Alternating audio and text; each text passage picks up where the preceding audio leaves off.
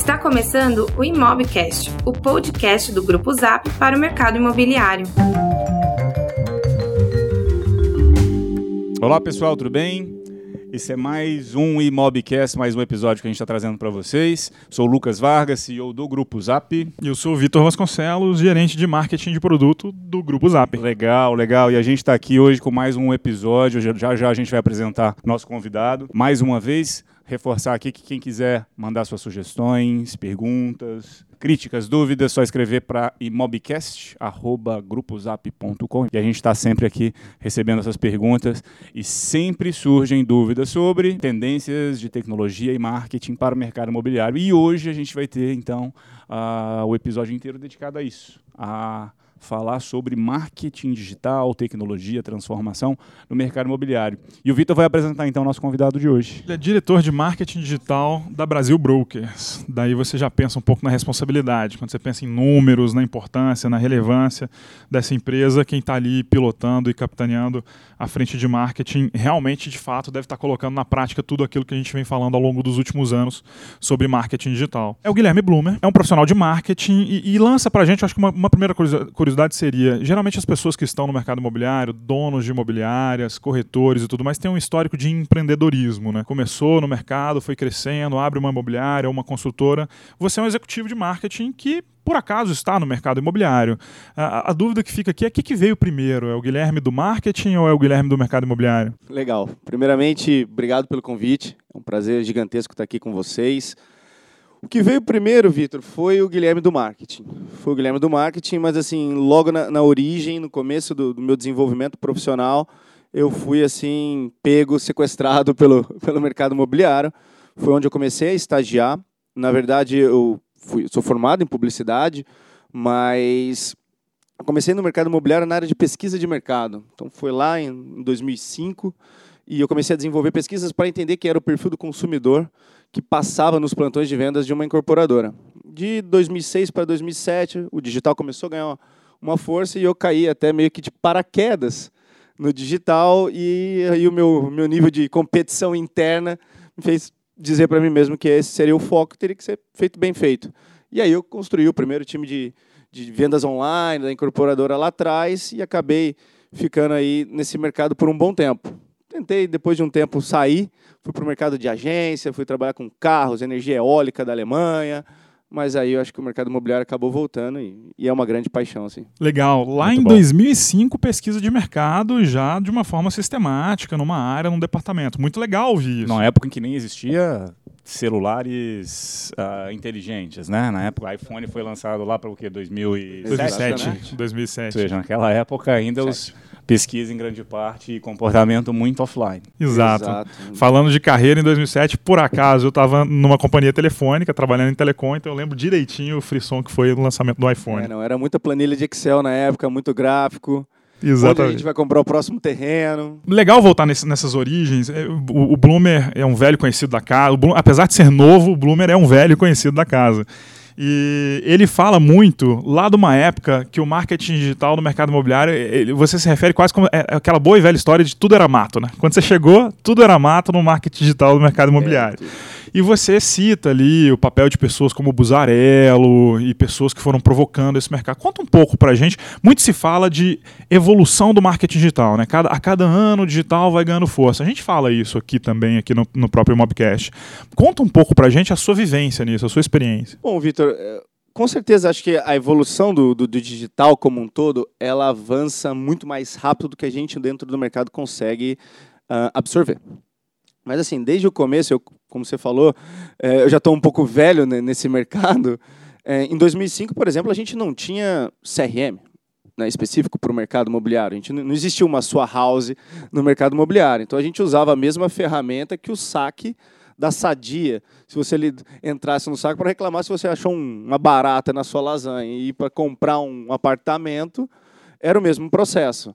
Né? Então, a mensuração de resultados ela era muito difícil de acontecer. Então, se a gente gerasse leads lá atrás com o Zap, caía na, caixa de, na minha caixa de e-mail e eu tinha que repassar para os gerentes, que passavam para os corretores, e aí o tempo de respostas era uma lenda. Né? Uns demoram um dia, outros demoram dois. Então, a evolução do mercado ela, ela começou bem devagar. Hoje ela avança em um volume bem melhor, né? A gente já vê uma evolução bem bacana. E aí a gente tem figuras por, como, por, exemplo, aí o, Romeu Buzarello, que foi um cara que, para mim, pelo menos, é, tem uma importância fundamental no negócio, porque ele dialogou com os donos das incorporadoras, ele começou, na, na, né, ele tem a mesma, mesma idade que, que, que os caras dos 50 e poucos anos ali, e essa galera tem tendência a escutar mais a, o público dele do que a gente, uma moçada mais nova, né? Que eram os meninos da internet, né? Esses meninos da internet têm umas ideias meio doidas uhum. e tal. Eu acho que ele foi o precursor aí disso, nesse cenário, nessa faixa etária, e alavancou pessoas como eu. Então, o Romeu já está o quê? Há 10 anos na Tecnisa, alguma coisa do ah, tipo? Muito mais. É, né? Acho que muito mais. Sem ele, eu acho que dificilmente Bloomers existiriam. Então, Legal.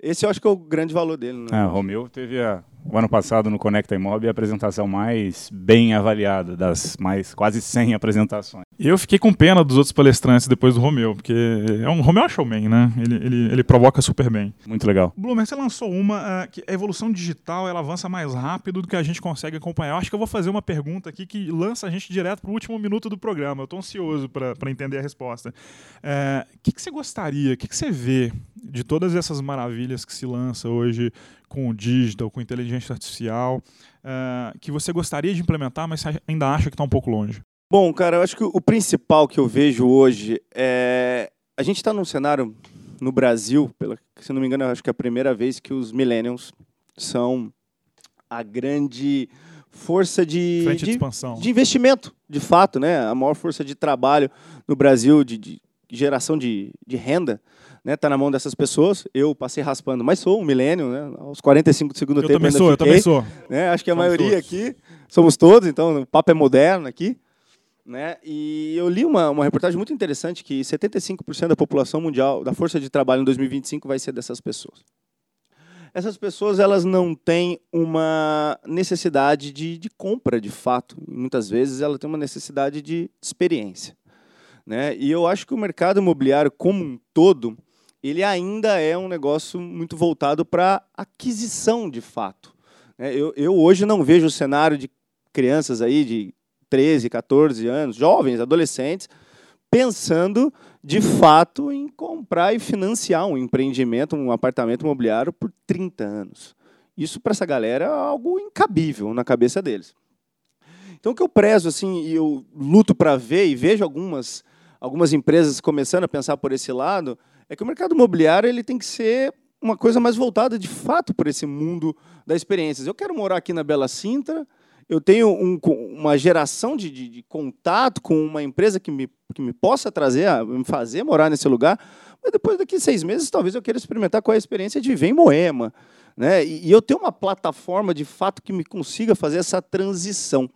Né? O que eu vejo como necessidade hoje no mundo digital das coisas para amanhã, das coisas do, não são mais para amanhã, são para agora, para cinco minutos. Uh, eu ainda vejo o mercado imobiliário muito dos nossos pais.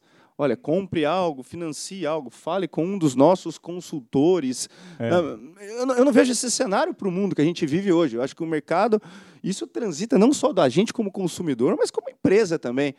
Né? Não, é. não, vamos vender para o consumidor final, provavelmente. É interessante que você está falando isso e a gente, no, no mercado de incorporação, talvez a, a empresa mais precursora deste de, de um movimento que vai, ne, vai nesse sentido, Vitacom, é, no final de março. Bom, Vitacom já há alguns uh, anos vem com uma abordagem inovadora, diferente do, dos certeza. players tradicionais. Acho que no final de março anunciou uma nova captação de 500 milhões de reais com um novo fundo, vai lançar 2 bi de VGV e, e, tem cada vez mais comunicado um posicionamento de ser prestadora de serviço e não uma, né, uma, uma empresa que vai entregar unidades para serem compradas, mas sim muito com foco nisso que você está falando de locação. E o interessante é que o próprio Alexandre Frankel, CEO da, da Vitacom, é, provavelmente ele é um millennial também, né? Se não é, ele é assim um cara também. Pergunta, com, não com, sei. Também não, não sei. Não mas, vamos expor dessa forma. mas é um sei. cara com uma mentalidade com certamente muito transgressora pro, pro ambiente mais conservador. Uh, no qual está pautado o mercado imobiliário. Né? Na sua defesa, Franca, eu acho que, olhando para você, eu acho que você é um millennial, tá? Uh, eu, eu, vou pegar um gancho nisso que o, que o Lucas falou e que você falou também é super interessante. Uh, há algum tempo, se a gente voltar uns 15 anos, 10 anos, eh, parece que foi ontem, mas já tem um tempinho, a gente comprava pacote do Office na livraria, né? Você comprava caixinha lá de papelão, levava para casa, um, dois CDs para instalar e tal. Uh, o software você comprava ele. ele. ele. era um bem, você colocava no computador, você ficava com CD-ROM até que veio o, software as a service, né? E essas tendências, a gente está falando de digital, aqui, marketing digital, essas tendências vêm muito uh, da tecnologia, dessas grandes mudanças em vários mercados do mundo. Então a primeira grande mudança foi o SaaS, né? Software as a, as a service. Você tem um software como serviço, você não compra mais aquilo, você passa a assinar aquele negócio, você não tem mais a propriedade. Essa mudança, acho que tectônica que o mundo está vivendo, é, é, a mudança da eu não preciso mais possuir, eu preciso ter acesso. Exato. E aí isso é muito mais legal, me dá leveza. Eu posso ter acesso hoje em São Paulo, ter acesso amanhã no Rio, ter acesso depois de amanhã em Lisboa e tudo mais. Isso parece combinar muito com, com o comportamento do jovem. Uh, e aí é engraçado, porque não é só do mercado imobiliário tradicional que a gente está falando. Né? Empresas que vieram de fora, como Airbnb, fizeram, inspiraram muita gente a pensar diferente, não é? Sem sombra de dúvida. Eu, assim, avaliando as empresas do que a gente chama de organizações exponenciais, né, de um, de um crescimento absurdo, é, aqui de fato mais me chama a atenção é o Airbnb. Eu há anos atrás, eu sempre brinco, às vezes quando a gente fala na, na, na Brasil Brokers em algumas reuniões, a gente tenta criar algumas ideias e essas ideias fazem sentido hoje. E aí eu falo, pô, se isso faz sentido hoje, não tem por que a gente fazer.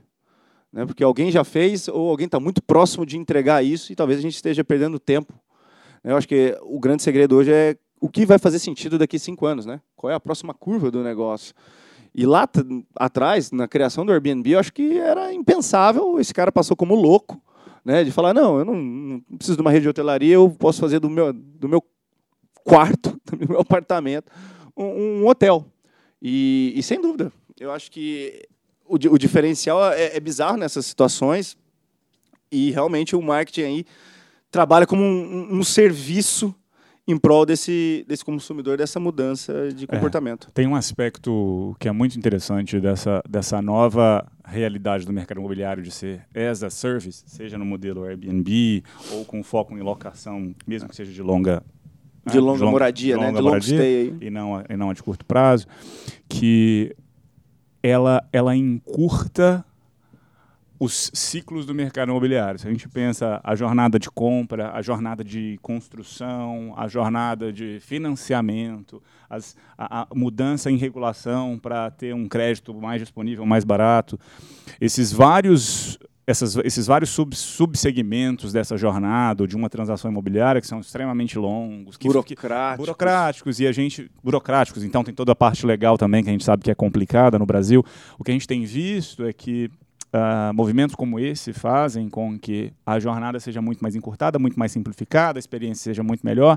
E quando a gente vê hoje movimentos de entrada numa crise ou saída de crise que tomam muito tempo, já, a gente já passou por anos entrando numa crise, o mercado imobiliário normalmente é o último a entrar e é o último a sair, né? demora muito. Quando a gente migra para um, um modelo dentro do mercado imobiliário, que é mais o que a gente chama de as a service, que a gente consegue entrar e sair desse serviço né?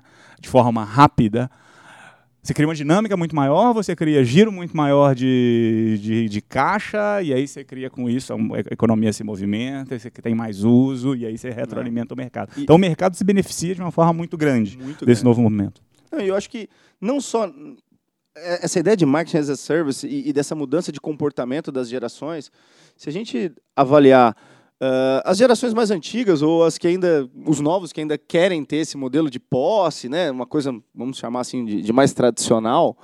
Uh, se a gente olhar a jornada desse consumidor e o quanto o marketing digital, né, o volume de informações que ele, que ele tem acesso hoje, né, de, de plataforma, de tecnologia, essa jornada também ela é bem menor.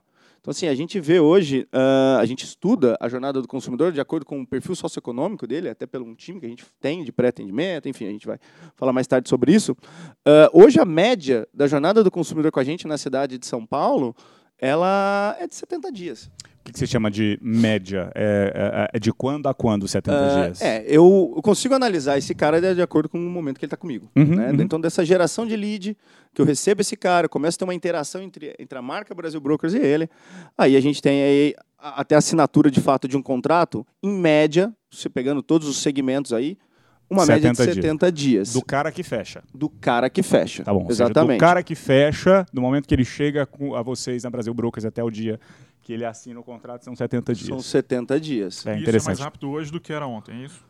É mais rápido hoje do que era ontem e assim, isso migra muito, obviamente, do perfil socioeconômico. Esse é um aspecto interessante, porque acaba realmente no Brasil tendo características muito diferentes, né? Muito, Lucas. É bem diferente. Então, se você vai entender o, momento de vida do cara, a geração de lead desse cara, o tempo que ele tem que. A sua empresa, o seu time tem que conversar, dialogar, fazer Uhum. inbound marketing com esse cara num apartamento de 2 milhões, de um cara da minha casa, da minha vida, cara, é outro negócio, os competidores são outros.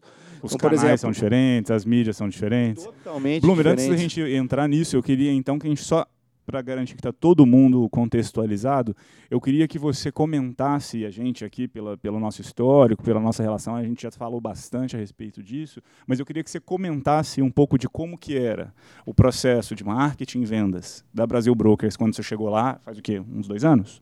Dois anos. E, e como que isso evoluiu? Com, né, tem toda a história que, que a gente já sabe, de- da criação do pré-atendimento, dos snipers, e como que isso evoluiu, e como que está até hoje.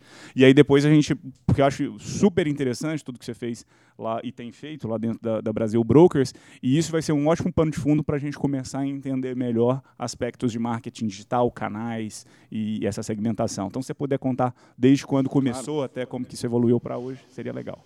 Bom, eu cheguei na Brasil Brokers em 2017, né? E a Brasil Brokers ah, gigantesca, do, do Pará a Porto Alegre, e assim, um modelo realmente de, de, né, de transição de mercado digital como a esmagadora maioria das empresas. Então era a geração do lead, o lead caía na mão do corretor, com uma velocidade de resposta para esse usuário da internet questionável, sem uma regra, uma, né, que a gente chama de SLA, de respostas uma cultura muito grande do, da geração no volume de lead, né? Então, cada vez mais lead e lead cada vez mais barato, até que se tenha como comprovar que isso não é o sucesso, para eles era sucesso absoluto. E eu sempre brinco, eu sou um aficionado, um apaixonado por funil. funil de vendas é algo que eu amo fazer. Eu tenho o meu próprio, o meu não tem quatro steps, não tem três, tem seis. Né? E assim, o grande segredo do negócio nunca foi nem a ponta do funil e nem a boca do funil, foi o meio. É aí que tem o grande segredo para você realmente melhorar a sua conversão, entender melhor o seu usuário. E foi aí que eu coloquei um- uma ideia dentro da Brasil Brokers que para mim deixava de fazer sentido o começo, né, a ponta desse, a boca desse funil ser feito por de fato um consultor de imóveis. Porque eu sempre brinco, esse cara é um microempresário dentro da minha empresa, com as expectativas, as aflições né, dele, as frustrações deles dentro, dentro desse processo. E eu acho que a marca Brasil Brokers, ou qualquer ela, qualquer que seja a, a incorporadora, o, o portal, a imobiliária, perde com isso, porque ela perde a, a credibilidade quando ela passa para um cara que teoricamente não tem nem vínculo empregatício comigo. E aí a gente desenvolveu um time de marketing, de fato, treinado pela gente, com a expectativa de que o grande objetivo, né, o grande KPI desse cara fosse de fato entender o momento de vida, né, a jornada desse, desse consumidor. Então a gente tem aí uma jornada de vida de cada consumidor e a gente classifica ela, se é um momento de aprendizado, se é um momento de decisão de fato de, de visita e tal. Classificar esse cara, entender as dores de fato desse, desse consumidor, para que o corretor de imóveis ele entrasse eh, num processo de visita de visita, de negociação, né, de, de gerar uma proposta que é o que, na origem, né, na, na raiz, no conceito, é o que um corretor de imóveis tem que fazer de melhor. E aí a gente desenvolveu esse time e as informações. Eu acho que o principal, os números de conversão são muito maiores, né, da, dos, da em visitação de que de fato o nosso time de, de sniper atende. Time de sniper é o time de É o de, de MQL, né, que a gente chama de Marketing Qualified Lead, que é o nosso É o pré-atendimento. pré-atendimento, tá certo. É Quem recebe o lead é a primeira, é, a é o primeiro contato com o lead é esse time de pré-atendimento esse time. de sniper e MQL. Antes do Bloomer continuar, eu quero só chamar a atenção de quem está ouvindo, que eu acho que esse é um, um dos assuntos mais ricos do marketing imobiliário, e principalmente o digital. Ah, uma vez conversando com uma pessoa do mercado, e ela definiu isso da melhor forma que eu já ouvi. Você tem o funil de vendas. Lá no topo, na boca, você está gastando dinheiro para colocar gente para o lead chegar. Ah, isso é força bruta. Isso é dinheiro. tem o lado fácil, que é que você coloca e o, e o lead vem, ele acontece rápido e tudo mais. Tem o lado ruim, porque você está tirando do seu bolso. Uh, é pouco eficiente se você não cuida desse negócio direito. Uh, e na outra ponta do funil, muitas vezes tem sorte. O cara que acabou entrando, você, você impactou ele, ele estava pronto. algo de você. É, exatamente. Você não vendeu, alguém veio comprar de você. No meio do tá. funil, tá. no meio do funil ele dizia que está a competência que é aí é que está o trabalho sistemático e está um olhar do mercado imobiliário que é ter cuidado com o número, mais com ciência, entender que eventualmente você perdeu uma venda aqui, perdeu outra venda, perdeu outra venda ali, não significa que seu mês não está arruinado, porque você tem uma série de outros clientes para serem trabalhados. E também já me veio ah, em conversas que o mercado imobiliário ele olha de maneira muito emocional ah, o potencial cliente. Então ele foca muito naquele cara que tá, parece que está pronto para fechar e tudo mais, e quando ele não fecha, o corretor, o dono da imobiliária fica muito frustrado e tudo mais. Quem trabalha com o meio do funil não, não vive assim, né? Não. É, o, o grande X da questão é as pessoas no mercado imobiliário existe uma lenda urbana aí que fala que boas conversões de vendas estão na casa do 1, 1,5 e fica famoso quem fala que faz 2, 2,5% de conversão. Cara, eu nunca dei muita importância para esse 1, 2%, cara. Para mim, o grande X da questão é o que a gente está fazendo com os outros 99% e os outros 98%. Porque eu acho que o dinheiro, de fato, a lucratividade da empresa está aí. Né? Então, assim, o, o, mercado como um todo, ainda, ele vem melhorando, mas ele como um todo tem essa cultura do volume e do custo baixo pelo lead. Né? O grande X da questão, ontem mesmo, eu estava num, num, num, evento e as pessoas perguntaram para mim, ah, qual é o CPL, né? qual é o custo por lead que você acha uh, justo? Eu falei, não faço a menor ideia. Não faço a menor ideia de qual é o melhor custo por lead. Porque se eu olhar o custo por lead somente, e eu não sei exatamente o que acontece com o meio desse funil, é, é dar um tiro no, no, no escuro. Não, não faço a, tipo, questão de saber.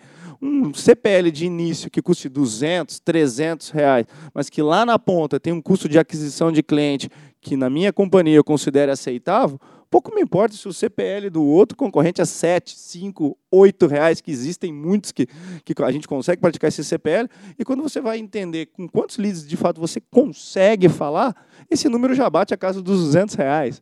Então, assim, é, é inútil você olhar o custo do, do lead, né, que é o grande balizador do mercado imobiliário, se você não olha o meio do funil. De fato, e aí, a competência no meio desse tá funil é que acontece toda a história do sniper, do MQL, do SQL que você ia dizendo.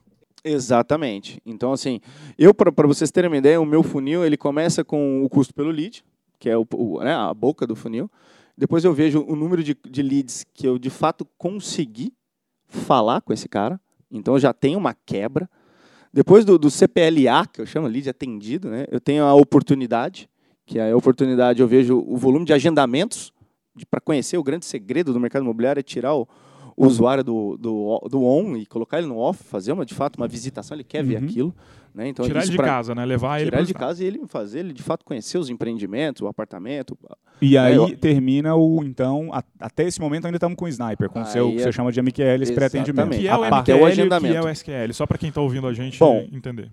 O MQL é o Sniper, é o Marketing Qualified Lead, é o nosso time de pré-atendimento. Ele é funcionário da empresa e ele é funcionário do time de marketing. Ele está lidando com o cliente, mas ele não é um corretor. Ele não é um corretor. É um e o Marketing Qualified Lead. Lead. Então é o time de MQL ou Sniper. Esse é o Exato. time de pré-atendimento. Exato. E o SQL é o Sales Qualified Lead, que, né, o vulgo aí, nosso amigo corretor de imóveis. Então, é, né? é, é quem assume a responsabilidade depois que o MQL passa o bastão. Exatamente. Então, assim, uh, depois do, do, do, lead atendido, a gente avalia as oportunidades que a gente tem, e as oportunidades eu chamo de agendamento. Então, eu tenho uma oportunidade de negócio. Depois dessa oportunidade, eu vejo de fato a visita, porque entre agendar e de fato o meu cliente Lucas ver o apartamento comigo, existe uma quebra, uma quebra gigantesca. Né? Depois dessa visita efetuada de fato, a minha outra etapa do funil é a proposta. Quando o Lucas vê o apartamento comigo, que eu espero que ele faça uma proposta para locação, para compra desse apartamento. E o último, uh, que é a ponta do funil, né, é o custo de aquisição desse cliente. Eu avalio todos esses custos.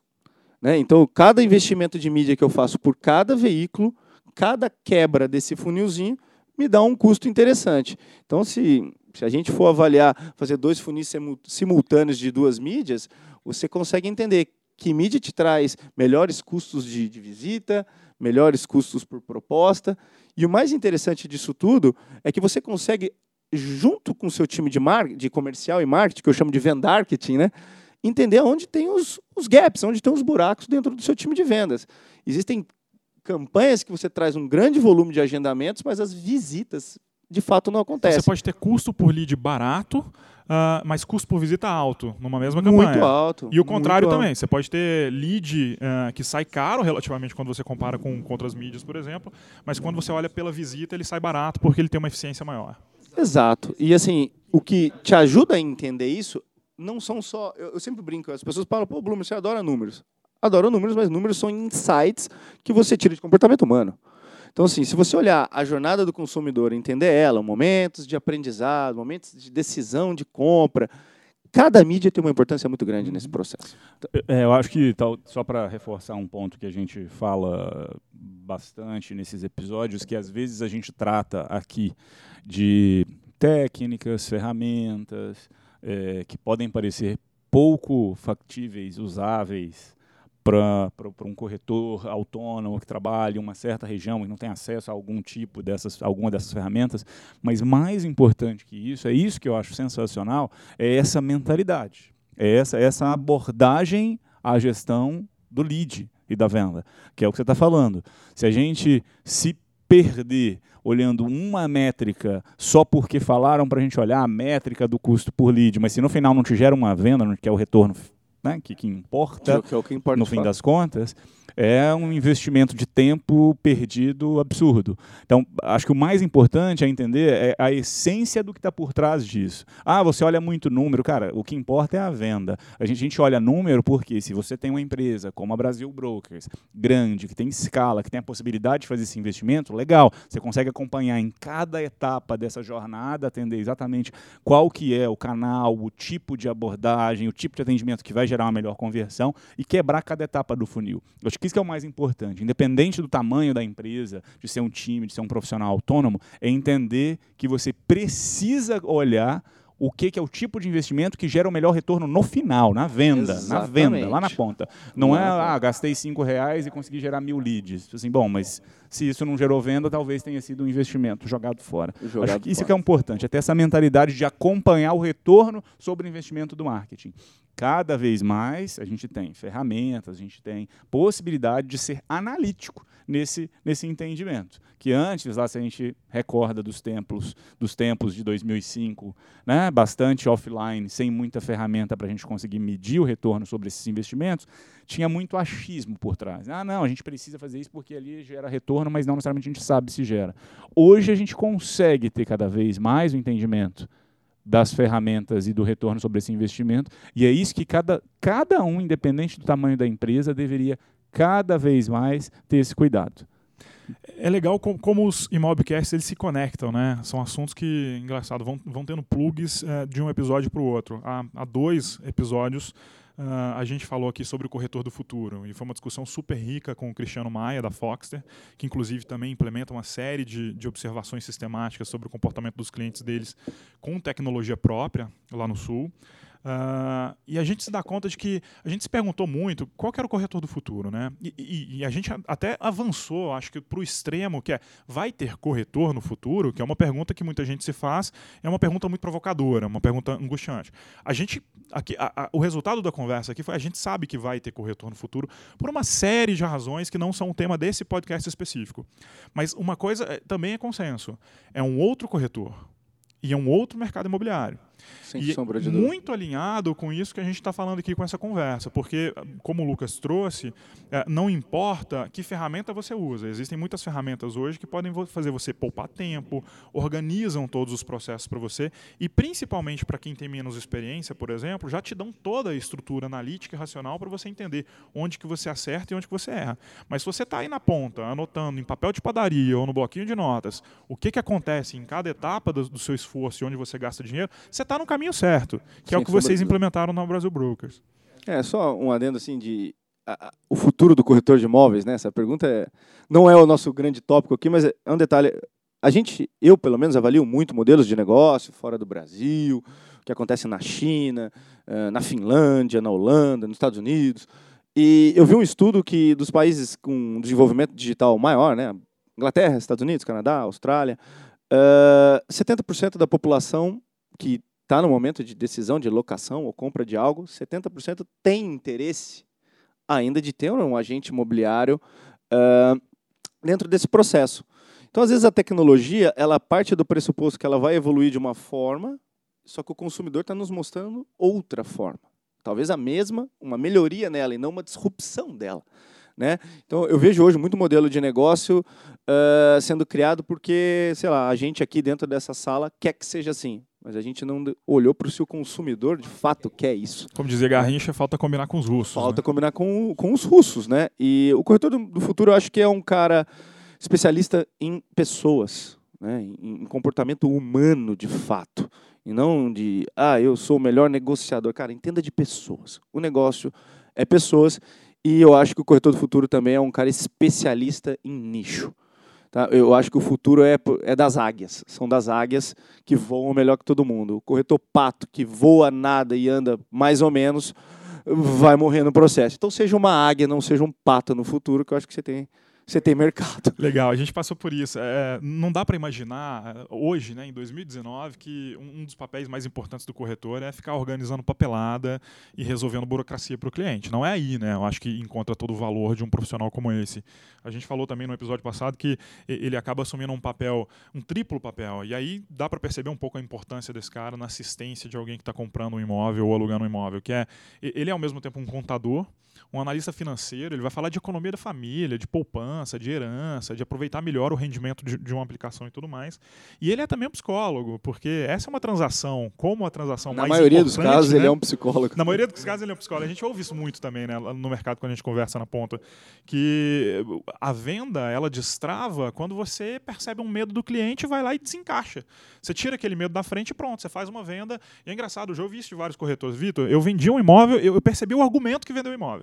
Eu conversei com o cara durante vários dias. E numa conversa de 15 minutos eu percebi o, o, o argumento que encaixou a venda. Isso é humano, né, cara? Isso é, é olho no olho. Acho que o, o segredo para tudo na, na, vida é a gente se colocar no lugar do outro.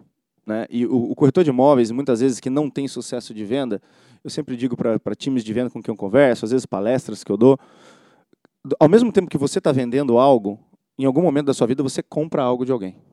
Então, se você acha que você está sendo chato com alguém, quando alguma empresa de telefonia ou de TV a cabo te liga, você também acha que essa pessoa é chata.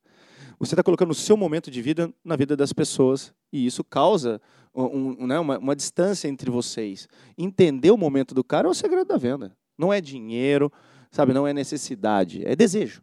Se você entende a dor desse cara, o desejo, o porquê ele quer aquilo, as chances aumentam absurdamente. Vou pegar um gancho aqui. Você, você na Brasil Brokers, e a gente vê alguns esforços acontecendo em outras imobiliárias uh, pelo Brasil afora, uh, dava para você perceber, por meio de comportamento humano, uh, essas nuances e onde que um argumento encaixava e tudo mais. Com a tecnologia, uma, das grandes coisas que a tecnologia fez com qualquer setor da economia, e o mercado imobiliário não foge disso, é a possibilidade de organizar a informação e dar uma escala nunca antes imaginada para vários setores dessa economia. Uh, no comércio, especificamente, o e-commerce entrou aí, e o mercado imobiliário também é uma área comercial e bebe muito dessa fonte. Então a gente passa a poder cada vez mais entender em escala uh, comportamentos e nuances. O que você explicou aqui há, há, poucos minutos nada mais é do que finalmente a racionalização dos processos no mercado imobiliário, né? O que, o, que o Henry Ford começou ali em 1905 uh, ah, montando carro, de repente a gente começa a fazer isso com mais disciplina e com mais método, porque finalmente a gente tem ferramentas apropriadas, a gente tem tecnologia apropriada para fazer isso. Uh, e você cita sete métricas para você observar esses desempenhos e observar, administrar, porque no fim das contas administrar e medir. Quais são as sete métricas que você falou lá no Conecta para gente? Bom, Ou algumas delas, né? Algumas delas. Bom, eu acho que o principal uh, é o ROI, né, o retorno sobre o investimento. Você precisa entender se o seu investimento de fato está gerando lucro para o seu negócio. Ontem mesmo eu estava num evento e tinha uma imobiliária que comentava o quanto ela fazia de vendas e o dono dessa imobiliária comentava o quanto ele representava nas vendas dessa imobiliária. E aí eu perguntei para ele, legal, esse investimento que você faz de marketing, esses leads que você geram, contabilizam para o seu negócio? Não, só contabilizam para os negócios da minha, da minha equipe. Eu olhei para ele e falei, então, meu amigo, você é uma ONG que tem uma imobiliária, porque se você tem lucro, é você pessoa física. O seu negócio, se a gente avaliar, não tem lucro. Então, assim, se você não avalia o retorno do investimento, você tem uma situação bastante complicada, porque você fica cego do que está acontecendo com a sua empresa e depois pode ser muito tarde. Acho que o, CPL, é, as pessoas falam, pô, Plumer, você não liga para o custo do CPL. Não, eu ligo. Eu, eu acho que ele tem uma importância, mas só ele não vai te levar a lugar nenhum.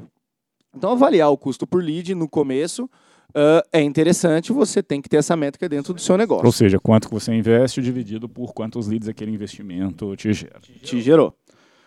Outro importante é o custo da oportunidade. Então, quantos de fato você consegue né, tirar esse cara do ambiente online para trazer ele para o ambiente Então, offline? quando você fala oportunidade, você está falando uma visita. De fato. Ou não.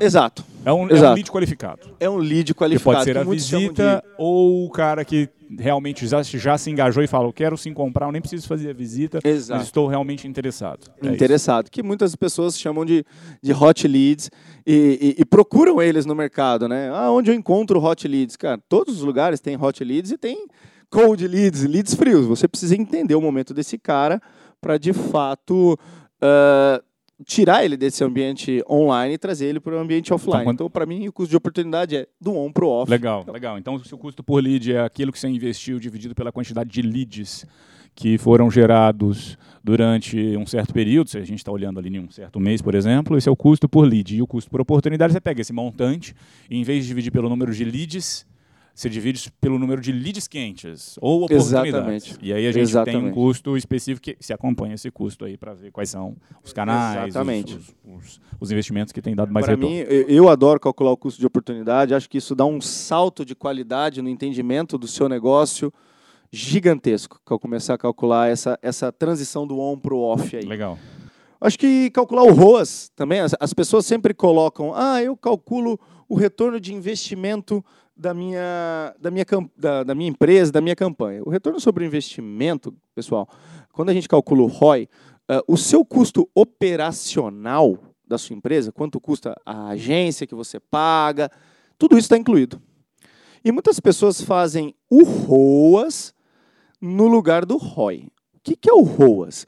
O ROAS é a gente entender de fato qual é o retorno das nossas campanhas pagas. Então, se eu faço lá uma campanha no Google, qual é o retorno que eu trago, que eu recebo sobre ela? Tá? E o ROI Excluindo não. custos de marketing, custos da, de outros custos, por exemplo, do marketing de- da equipe, por exemplo, ou da Exatamente. agência, ou afins. É o Exatamente. custo específico da campanha. É, aí quando a gente calcula o ROAS, a gente, tá, como o Lucas comentou, vê o custo da, somente da campanha e do ROI, de fato, se o negócio está dando certo. Né? Se os custos, se o, quanto a equipe, quanto a sua agência custa do seu negócio, eu vejo pessoas que investem 15 mil reais de marketing mês e tem um, pagam para uma agência 12 mil reais. É muito difícil você ter um ROI é, razoavelmente bom se a sua agência custa praticamente o que você investe de marketing. Então, o ROI te ajuda muito nesse sentido. Eu acho que outro ponto fundamental que você seja uma imobiliária, uma grande incorporadora, um corretor autônomo, você precisa criar uma regra dentro do seu negócio, que é a SLA de respostas. Com que velocidade, de fato, eu respondo a necessidade desse cliente que, que te envia esse lead? O que que é um lead, gente? Lead é uma intenção, né? De, de- é, é um, é um usuário da internet te dar uma autoridade para tentar resolver algo da vida dele com ele. SLA é acordo de nível de serviço, né? É definir uma Exatamente. meta de um nível aceitável de tempo de resposta, de, de satisfação dos consumidores. Enfim, você coloca lá um, um objetivo e você fala, olha, um tempo maior do que esse aqui é inaceita- inaceitável nessa empresa, uma satisfação menor do que essa aqui é inaceitável nessa empresa. É um acordo de nível de serviço, né? Exatamente, Vitor. A gente vê hoje no mundo do WhatsApp, se eu mandar uma mensagem, por exemplo, para o Lucas e eu ver que ela ficou azulzinha em 10 minutos, o Lucas não me respondeu, eu vou perguntar, meu, o que, que o Lucas está fazendo? Hã? Infarto, como que a pessoa não me responde? Exatamente. Fala, meu, por que, que eu não sou tão importante na vida dele que ele não pode me responder? E eu vejo assim SLA de respostas das, de empresas de 5 horas, 12 horas, às vezes até passam de um dia. Então, assim, o consumidor da internet hoje, ele, ele tem muita informação.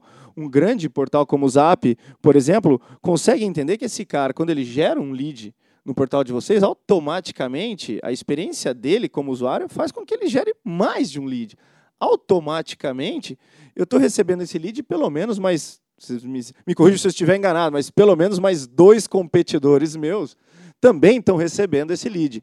Então, assim, velocidade uh, é uma chave fundamental do, do negócio. Se você não respondeu, alguém respondeu e começou a entrar no processo da jornada desse cara. Antes de você passar para a próxima métrica, Bloomer, é, uma das coisas que a gente conversa aqui com alguma recorrência no, no Imobcast é o quão seria legal a gente ver cada vez mais cooperação, compartilhamento de ideias, compartilhamento de melhores práticas e, eventualmente, até mesmo de informação que ajuda o mercado imobiliário a se tornar um ambiente mais profissionalizado, em benefício de todo mundo, em benefício dos profissionais e das empresas que vão passar a operar com mais referência, mas principalmente em benefício do consumidor que está na ponta que poderia ter um serviço melhor.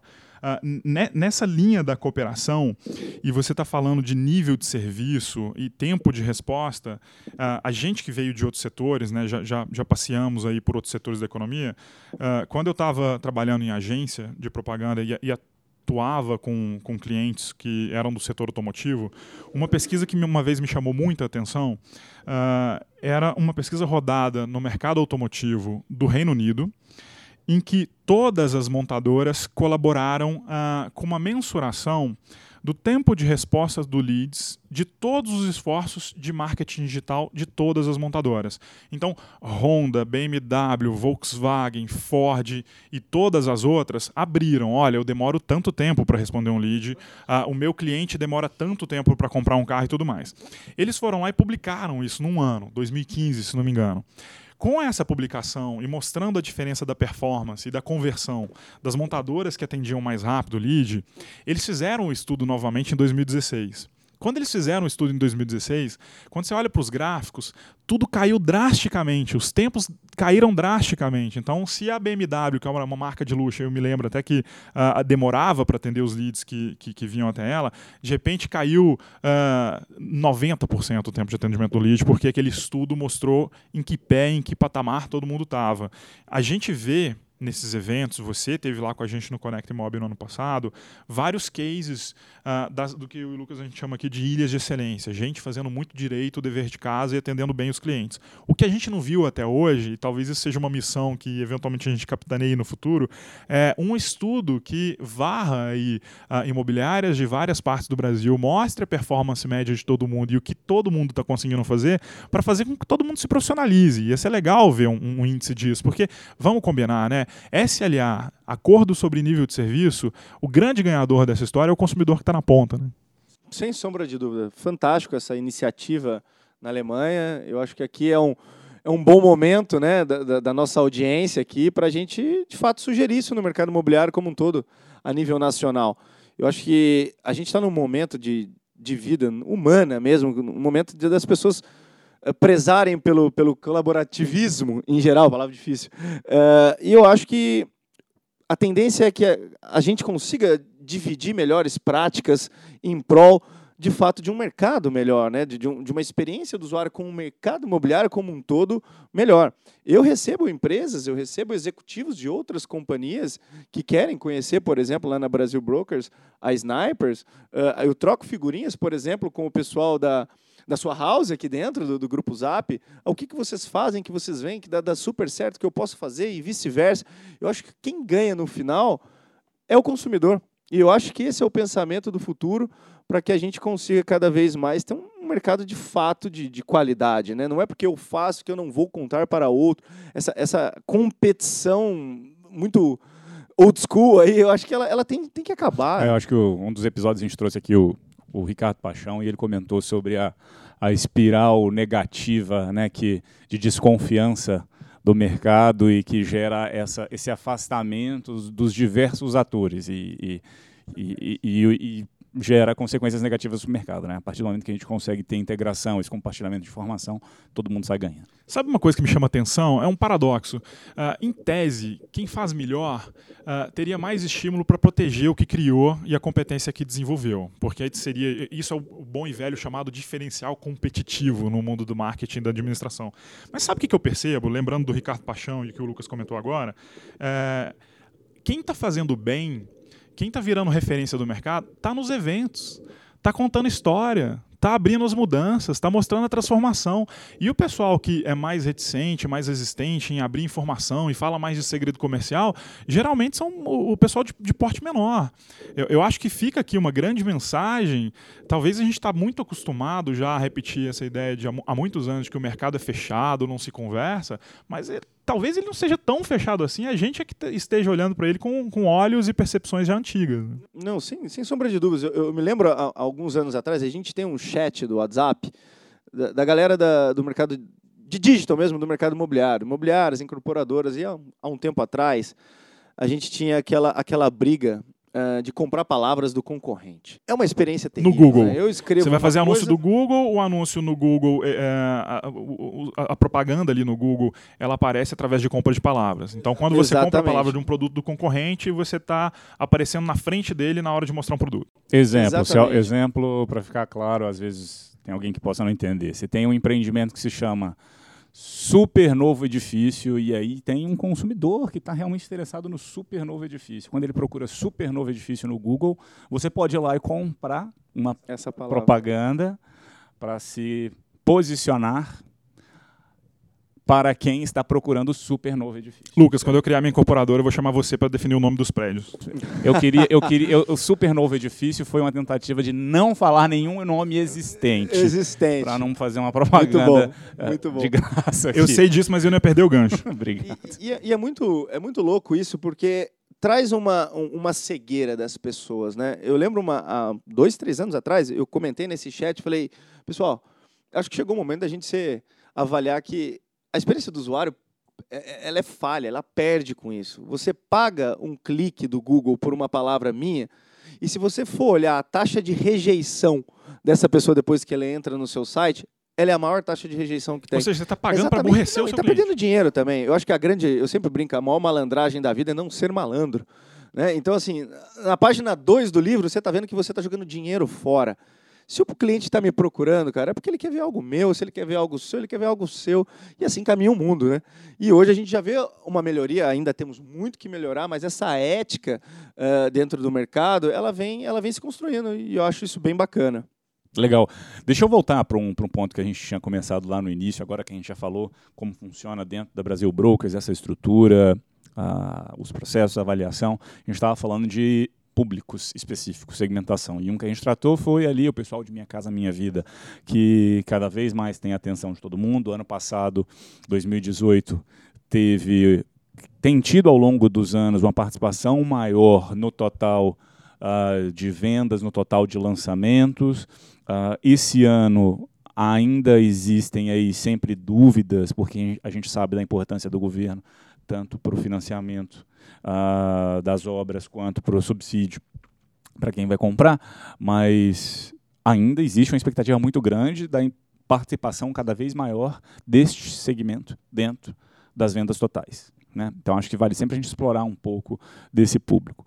E, e uma, uma evolução que a gente vê nesse, no segmento econômico, né, que a gente fala uh, ao longo dos últimos anos, é uma migração cada vez maior deste público para o online. Então a gente consegue ver cada vez mais esse público que já tem acesso a celulares, celulares, lógico, smartphones, que já tem acesso à internet. É um público que passa, é o público que mais passa tempo em trânsito, ou seja, fazendo deslocamento de casa para o trabalho, e durante este período o público está conectado, está ali no, no, no, mundo online.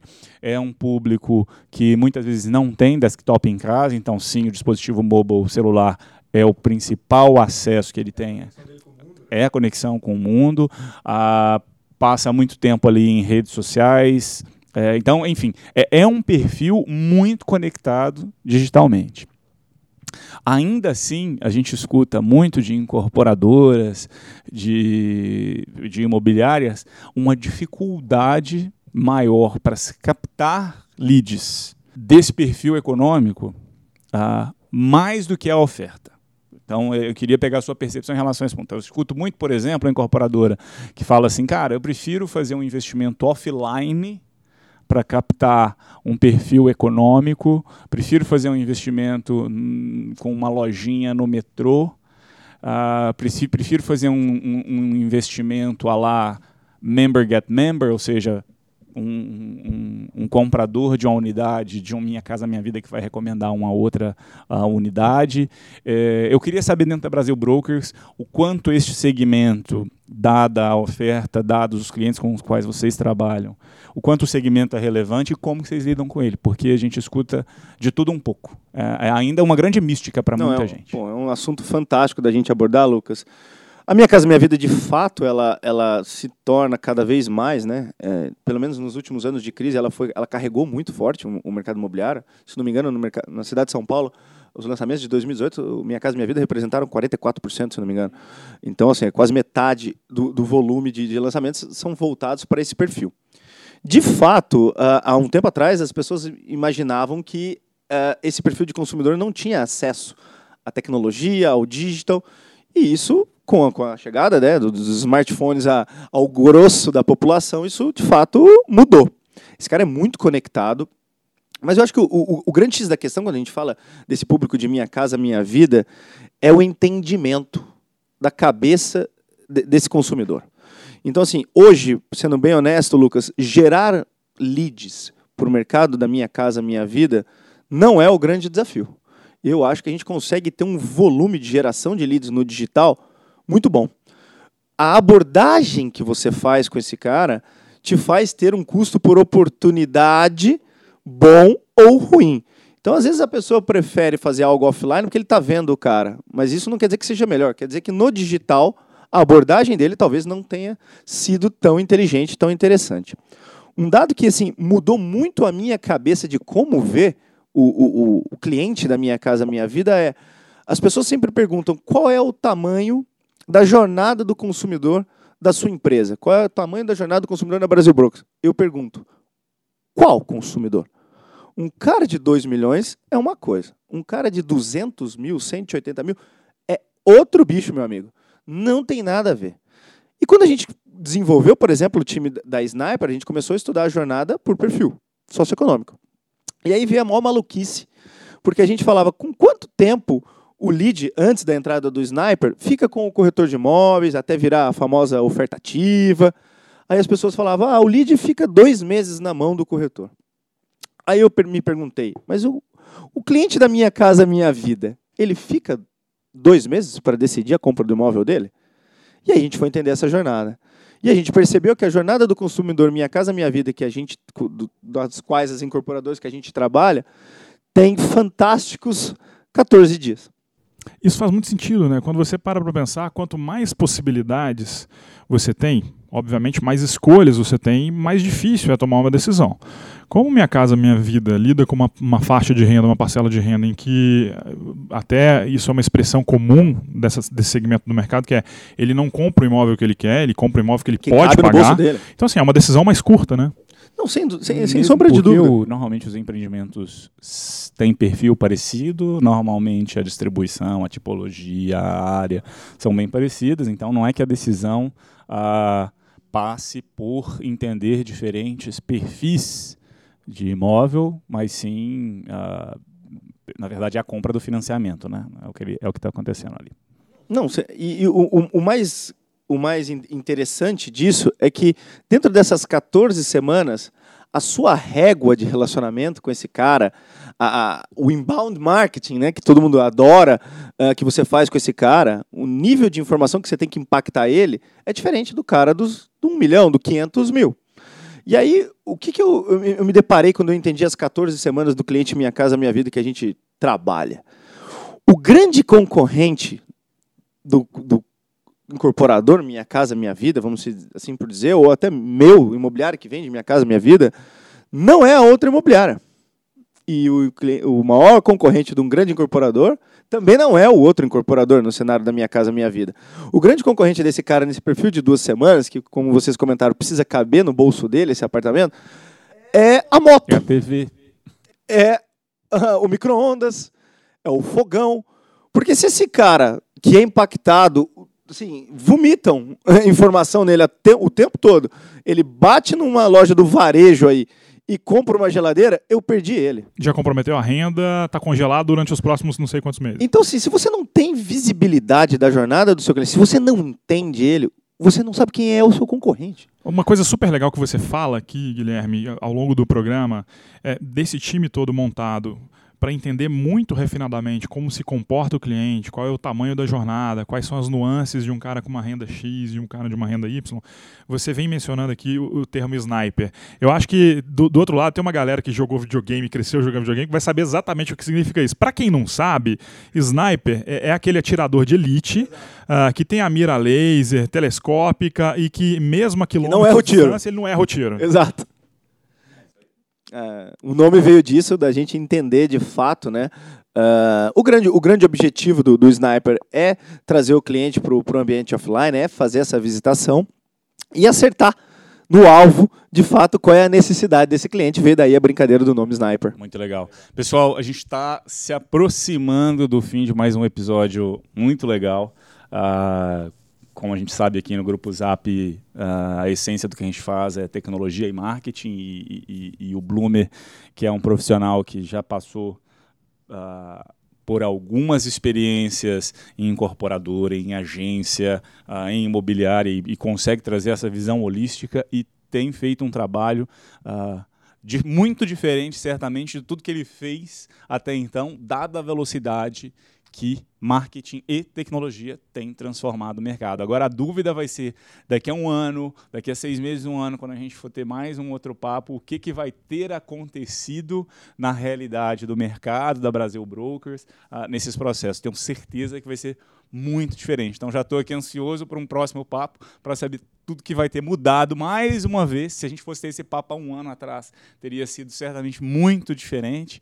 A Snipers ainda não existia. Nem existia, olha só. É, então começando a... os desenhos estavam começando a serem feitos. E às vezes a gente fala como se fosse simples, como se fosse fácil, como se fosse uh, perene, uma estrutura, um processo, mas na verdade tem evoluído numa velocidade impressionante. Certamente nos próximos seis meses do ano, a gente vai ter mais uma vez aqui um caminhão de aprendizados uh, que a gente vai querer compartilhar com todo mundo. Não, sem sombra de dúvida, Lucas. O, o, o grande X da questão é sempre entender o próximo passo a ser dado, sempre estar alguns passos à frente, não só do concorrente. Eu acho que quem olha para o concorrente morre. Né? A, perseverança, a perpetuidade do seu negócio é, é, é olhar para o consumidor. Quem olha para o vizinho do lado tá, tá, tende a morrer nesse processo. E, sem sombra de dúvida, a gente está avaliando uh, o que, que esses dados, o que, que esses insights que a gente está recebendo tende a mudar. Então, assim, modelos de como converter clientes dentro do site. Uh, a gente está pensando em muita coisa diferente já para o próximo papo aqui que a gente venha a ter. Então, assim, teremos novidades em breve. E e, esse papo é, é, só mais um papo aqui, mais um episódio do Imobcast, que você acompanha semanalmente aqui, todas as quintas-feiras a gente tem episódio novo. Agora, se você quiser ter uma avalanche de conteúdo em um, dois dias concentrados, uh, não, não dá para não falar aqui do Connect Mob, que vai acontecer no dia 24 e 25 de setembro desse ano. Os ingressos estão à venda, é só clicar Connect Mob aí no Google, que você chega direto no site e pode fazer a compra do seu ingresso ali. Lá no Connect Mob, já dissemos, o Bloomer estava no ano passado, teve conteúdo uh, específico sobre isso que a gente conversou e muitos outros que ele trouxe. O Romeu estava lá, que é uma referência dele, que uh, foi um dos precursores aí da digitalização do nosso mercado imobiliário. E muito mais gente, muito mais conteúdo, muito mais especulação sobre o futuro e quem está fazendo direito aí o dever de casa e as tarefas para se tornar um bom profissional do mercado é. imobiliário. Uma pessoa que queira só uh, entender melhor e, e vivenciar uh, o, o, hoje e o amanhã, principalmente o amanhã da, do, do, futuro do mercado imobiliário, não pode deixar de ir ao Conecta. É, é uma maluquice o cara que quer se desenvolver, não passar esses dois dias em entender grandes players, o que, que eles estão fazendo, tendências para o futuro. Cara, é, é impensável falar que não, que não, que não vai participar. Muito legal. Pessoal, dúvidas, comentários, críticas, mandem pra gente e mobcast.grupozap.com. A gente está aqui recebendo já alguns comentários legais, quem está participando, quem está ah, vendo os nossos episódios. Queria agradecer imensamente aqui ao Bloomer pela, pela ajuda, pela participação e por sempre colaborar com o mercado, trazendo cada vez mais conteúdo relevante para todo mundo. Obrigado, Bloomer.